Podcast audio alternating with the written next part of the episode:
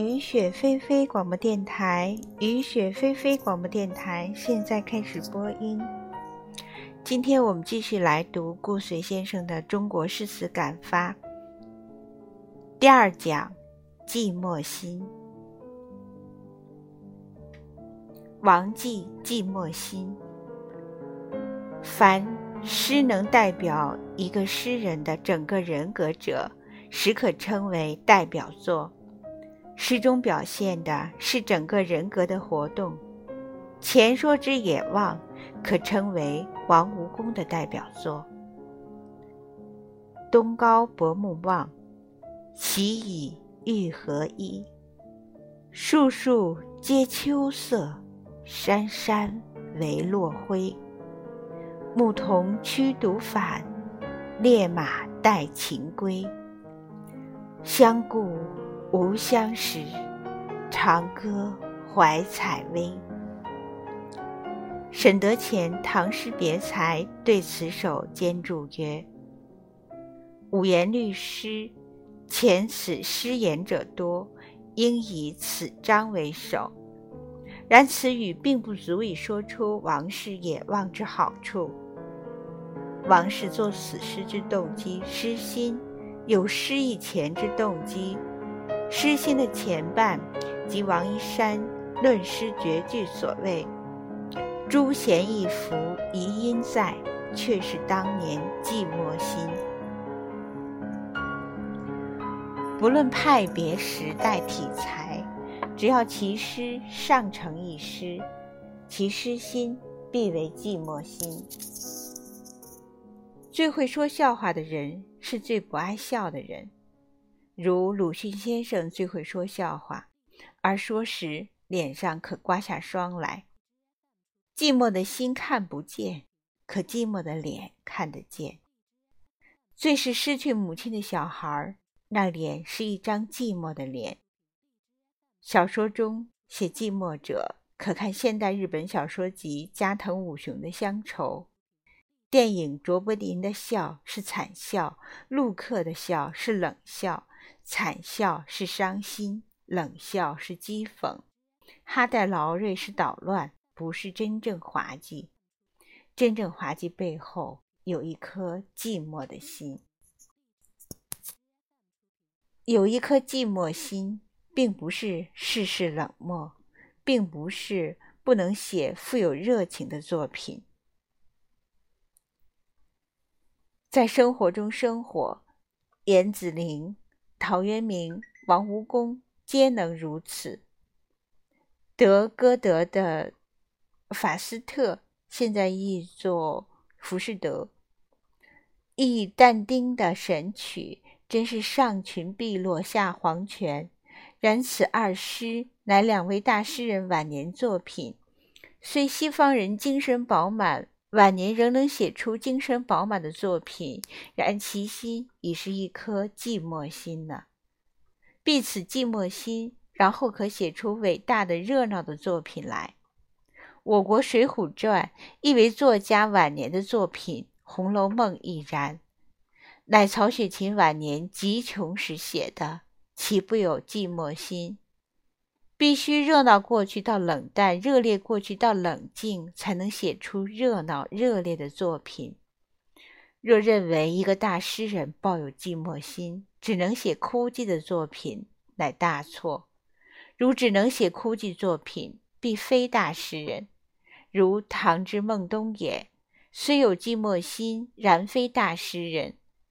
宋之陈后山亦抱有寂寞心，诗虽不似东野之枯寂，然亦不发黄，其亦非大诗人。王吴公《东高子集》中，热烈皆从寂寞心生出。王吴公善饮，诗人多好饮酒，何也？其意多不在酒。为喝酒而喝酒者，皆为酒鬼，没意思。陶诗偏偏说酒，然其意岂在酒？其意深矣，并且凡抱着寂寞的心，人皆好酒。世上无可恋念，皆不合心，不能上演，故陶之于酒。忽于一觞酒，日夕欢相持。陶渊明饮酒二十首其一，这就是有寂寞心的人对酒的一点喜欢。寂寞心盖生于对现实之不满牢骚，然而对现实的不满并不就是牢骚。改良自己的生活，常欲向上向前发展，也是源于对现实的不满。叹老悲穷的牢骚不可取，就是说牢骚不可生于嫉妒心。纯洁的牢骚是诗人的牢骚，可发。野望东高薄暮望，其以欲合一两句是起。欲合一三字，寂寞心。一字有二解，一为物质的肉体的白日依山尽之一，二为心理的精神的归依之一。心无着落、无寄托时，即最寂寞的。人之信仰事业，亦为人心之所居。保暖思淫欲，一居而不敬，则为禽兽。即因其肉体虽有寄托，而精神无寄托，其人最可怜。心死而自己不知道，前人不暇自哀，而后人哀之。而一个伟大的人，在精神上没有着落、没有寄托时，乃欲绝其伟大。如亚历山大征服世界之后的悲哀，是胜利的悲哀；霸王乌江是失败的悲哀。《西游记》中，孙悟空上天堂之后说：“不是甚前居后宫，老孙于今是没棒弄了，就因无寄托。人无癖不乐，平常人之寄托多不成，故不成；成则能得到于心，此所谓涅盘。盖即当做一件事，心不外物，心完全着落，寄托在所做事物上。”是成是一，即是涅盘。若寄托不成不一，在二以上，则是精神分裂，精神之车裂。孟子对梁惠王之问曰：“襄王猝然问曰：‘天下物乎定？’吾对曰：‘定于一。定于一，是静，而非寂寞。却于无处分明有。’”恰似先天太极图，万物皆备于我。静是如此复杂的一，运是实，无是有。曹雪芹晚年一切都完了，都放下了，而拿起笔，一部《红楼梦》出来了。王蜈蚣写野望时，心是无着落的，习以欲合一。欲合一三字是一种无可奈何的心情。亦即寂寞心，平常人无着落，是无头苍蝇瞎撞。诗人的心与得道之人的心不同，得道是定于一，作诗的那点境界像得道，而不是得道；动机不是定于一，而若在作诗前已定，则无诗矣。然若不定，也做不出诗来。诗人实在是不愉快的。有愉快，只是创作的愉快。此创作，此愉快，在创作成功之前。李太白有落叶诗：“落叶辞枝，飘零随风，客心无托，悲与此同。”诗人于苦是一有，二知，三受。有苦，知苦，受苦。鲁迅先生说：“可怕的是使死尸自己站起来，看见自己腐烂。诗人即使死尸站起来，自己看见自己腐烂，且觉得自己腐烂。词典老杜表现最充足。诗人不觉自己悲哀，是幸福的。平常人在不愉快时，心是没有生机的；心在静止时。”是佛经所说的“不思善，不思恶”。若用儒家的话讲，就是喜怒哀乐之未发，止水。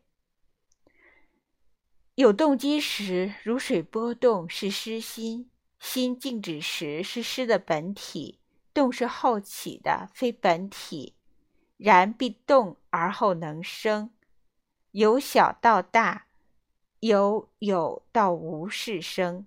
动不一定是生。诗人的话也是平常的，而说出来却生动美丽、复杂动人。平常人之简单不能动人，只因其只是动而未生。心不愉快时，只能动不能生，故没有生机。诗人写悲哀痛苦，照样复杂动人。何以故？有生机也。王师树树皆秋色，山山唯落晖。牧童驱犊返，猎马带禽归。四句以及末二句相顾无相识，长歌怀采薇，生机旺盛。真正寂寞是外表虽无聊，而内心却忙迫。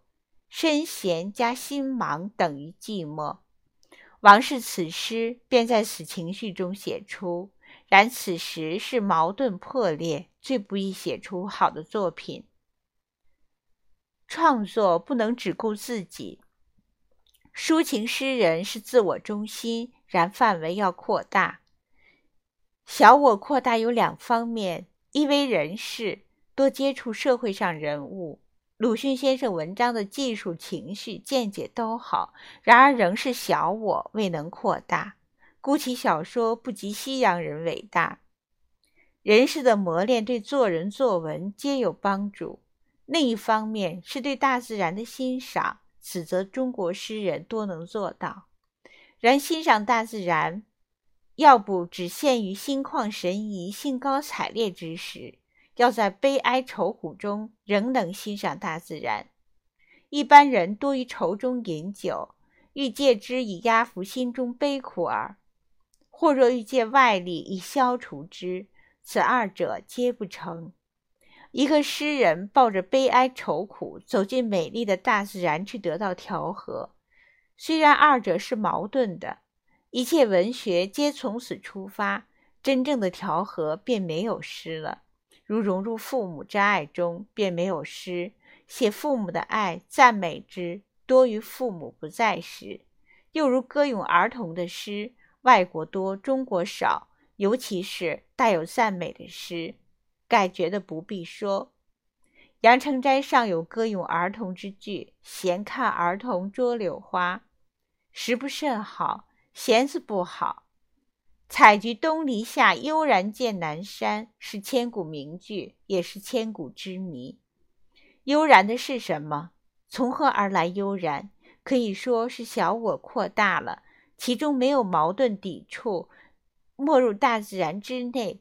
然而一个人没入大自然，如同没入父母之爱中，大自然对我的抚摸，同时我心与大自然合二为一。不但是扩大，而且是混合，如此便无失了。真正冲突矛盾的结果是破裂，没有作品，组织不成。作品要组织，真正的调和也没有作品，如糖入水，无复有糖矣。真正的调和，便没有材料可组织作品。只有在冲突与破裂与调和。只有在冲突之破裂与调和消融的过程中，才能生出作品来，于此才能言语道尽。西洋人是自我中心，征服自然；中国人是顺应自然，与自然融合。山水画中人物已失掉其人性，而为大自然之一。西洋人对大自然是对立的，中国人是没入的，甚至谈不到顺应。人在愁苦中，能在人世上磨练，是英雄的人；诗人也是英雄的人。人在愁苦中与大自然融合，是哲人，是诗人。王氏此诗是凄凉的。平常人写凄凉，多用暗淡颜色，不用鲜明颜色。能用鲜明调子去写暗淡的情绪，是以天地之心为心。只有天地能以鲜明调子写暗淡情绪。如秋色红黄，以天地之心为心，自然小我扩大，心内是寂寞暗淡，而写得鲜明。王氏首尾四句：东高薄不忘，西以何从依？相顾无相识，长歌怀采薇，不见家。然诗实自此出，而此诗之成为好诗，不止在中间两联，凡文采美的光彩，皆需从内里透出。